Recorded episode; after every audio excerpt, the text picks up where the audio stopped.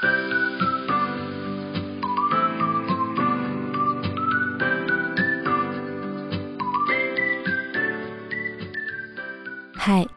欢迎来到 R.S 的故事房。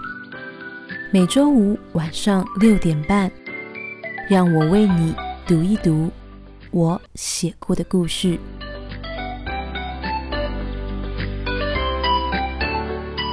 第二十九章又犯傻了。两天后，三更半夜接到崔雨欣哭哭啼啼的电话。一身吊嘎短裤在阳台上乘凉的郑仁伟翻了个白眼：“崔雨欣啊，你真的是个白痴耶！”电话那头的崔雨欣尽管哭得抽抽搭搭，但抗议的声音仍然元气十足。他愤愤反问：“我白痴？我哪里白痴啊？”要说他这愤愤也是起来有字呢，毕竟他眼下已经这么难过了。终于鼓起勇气打电话给郑仁伟求救，怎么料到郑仁伟一听他讲完原因之后，不由分说的就骂他白痴呢？他已经很难过了耶。崔雨欣咬唇，至于他难过的原因，他还在想呢。郑仁伟的咒骂声又来了：“你当然是个白痴啊！”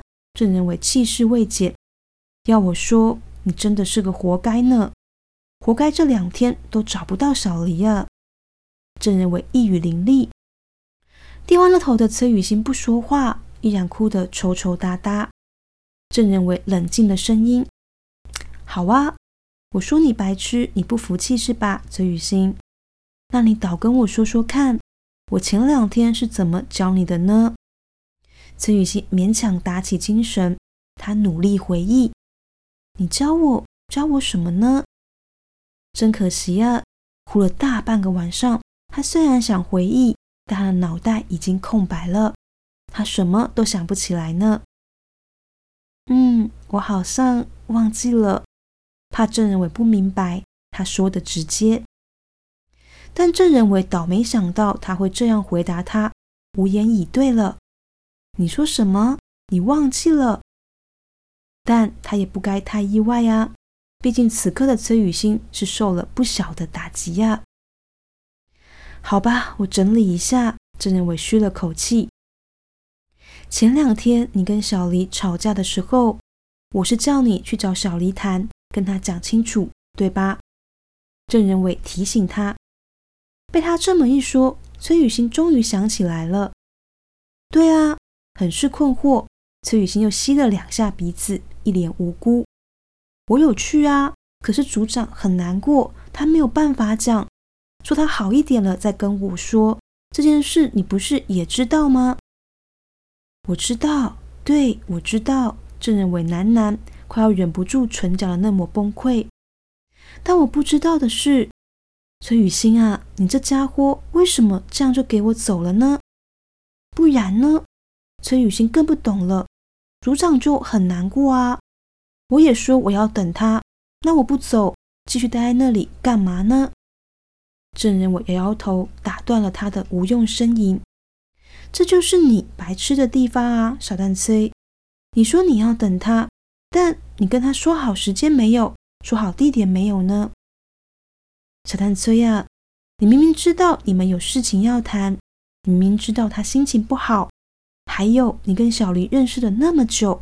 你也明明知道他很坚强，很多事都喜欢自己担着，是耐心尽失。郑仁伟一股脑的脱口而出：“那你不跟他说清楚，只说要等他？以他的个性，他当然是会等到他真的已经没事了，已经准备好了才会出现啊。”小探崔呀，小黎是什么性格？你觉得他会在没准备好的状况下见你？让你担心吗？就怕崔雨欣没听懂郑仁伟最后作结。他不会。崔雨欣喃喃对回答这个问题是一点也不犹豫呢。郑仁伟听了，愤愤的又开口：“所以呢，小蛋崔，你既然没有跟他说清楚要等到什么时候，那他也会以为你们已经说好啦，他自然就不会找你了。郑仁伟挑眉，所以你不找他，他没准备好也不找你，你哭什么呢？他请假消失两天，你又崩溃什么呢？郑仁伟补上一句。崔雨欣是被他说服了，我。他喃喃，因为郑仁伟说的话听起来还真的有几分道理呢。可是尽管被说服了，崔雨欣也不甘心啊。他捏紧了拳头。我说我要等他的时候，我不知道组长会消失这么久啊。他用力反驳。而且，而且，崔雨欣望了眼床上那个精品店的纸袋，纸袋里头装着的是吵架那天李运家买给他参加婚礼的小洋装呢。崔雨欣看着，心头一紧，他勉强开口：“郑仁伟组长，他明天是不是不会来我同学的婚礼了？”崔雨欣吸着鼻子继续说。他是不是决定永远都不出现了呢？电话那头的郑仁伟却沉默着，难得沉默呢。是太无助，崔雨欣忍不住喊他，就盼他说个什么。郑仁伟，你说话啊！郑仁伟想了想，才缓缓开口：“小蛋崔，我不知道组长他明天会不会出现。”郑仁伟说的很缓，很慢。似乎是想要借此让崔雨欣冷静下来，但是啊，我觉得他并没有后悔。我以前怀疑过组长，可这阵子他对你的态度，我相信他不是这样的。小丹崔啊，是你自己说要等他的，郑仁伟提醒他，那你就好好等，懂吗？崔雨欣喃喃：“我要好好等他吗？”电话那头，郑仁伟又重复了一次。哄孩子一样，对，崔雨欣，你要好好等组长呢。